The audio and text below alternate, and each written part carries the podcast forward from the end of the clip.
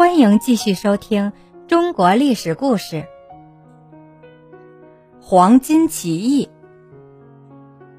东汉末年，灾荒连连，政府腐败，农民被逼得走投无路，他们终于被迫打出了造反的旗号，开始聚集起义。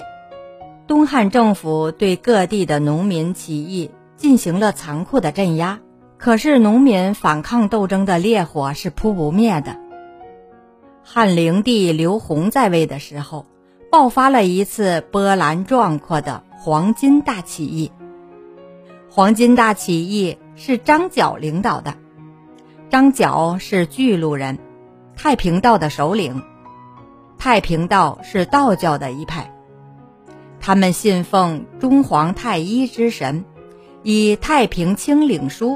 作为他们的经典，宣传皇天太平的思想，认为只有太平时代，人们才能不愁吃穿，过上无忧无虑的日子。张角本人懂点医道，常常免费给农民治病，病治好了，他就劝人参加太平道。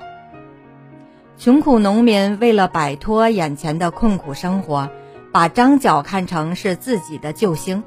都纷纷信奉太平道，张角的信徒越来越多，很快就发展到了几十万人。张角派弟子去把信徒们组织起来，把八个州的信徒组织成三十六方，大方一万多人，小方六七千人，每一方都指派一名道领去领导，叫做渠帅。三十六个渠帅都听张角指挥，张角还制定了“苍天已死，黄天当立，岁在甲子，天下大吉”的十六字起义口号。苍天是指东汉，黄天是指起义军要创造的天下，甲子是年号，就是汉灵帝中平元年。他们预定在这一年的三月五日，八个州同时发动起义。张角还叫人在首都洛阳地方州郡官府的门上，用白土写上“甲子”二字，标明这些官府衙门到时候都将被改变主人，借以鼓舞人心。张角手下最得力的弟子是大方渠帅之一的马元义。他经常到首都洛阳联系，传达张角的命令。张角叫他把冀州、扬州两地的几万信徒调到邺城，集中起来作为起义军的主力，以便配合首都附近各州郡的起义军进攻洛阳。在预定的起义日期的前一个月，济南的起义军中出了一个叫做唐周的叛徒。他写信给政府告密，使起义的消息泄露。东汉政府逮捕了马元义，在洛阳当众就把他杀了。在洛阳受牵连被害的有一千多人，起义者的鲜血染红了洛阳的街头。东汉政府还下令搜捕张角。张角得到消息以后，连夜派人赶去通知各地的信徒。叫他们立即发起起义。叛徒的告密虽然打乱了起义的日程，使得起义军牺牲了一个重要领袖和一千多名战士，但是并不能扑灭起义的烈火。各地的太平道信徒早已经组织起来，有了充分的准备。接到张角的命令，三十六方立即同时发动起义。起义军用黄金裹头。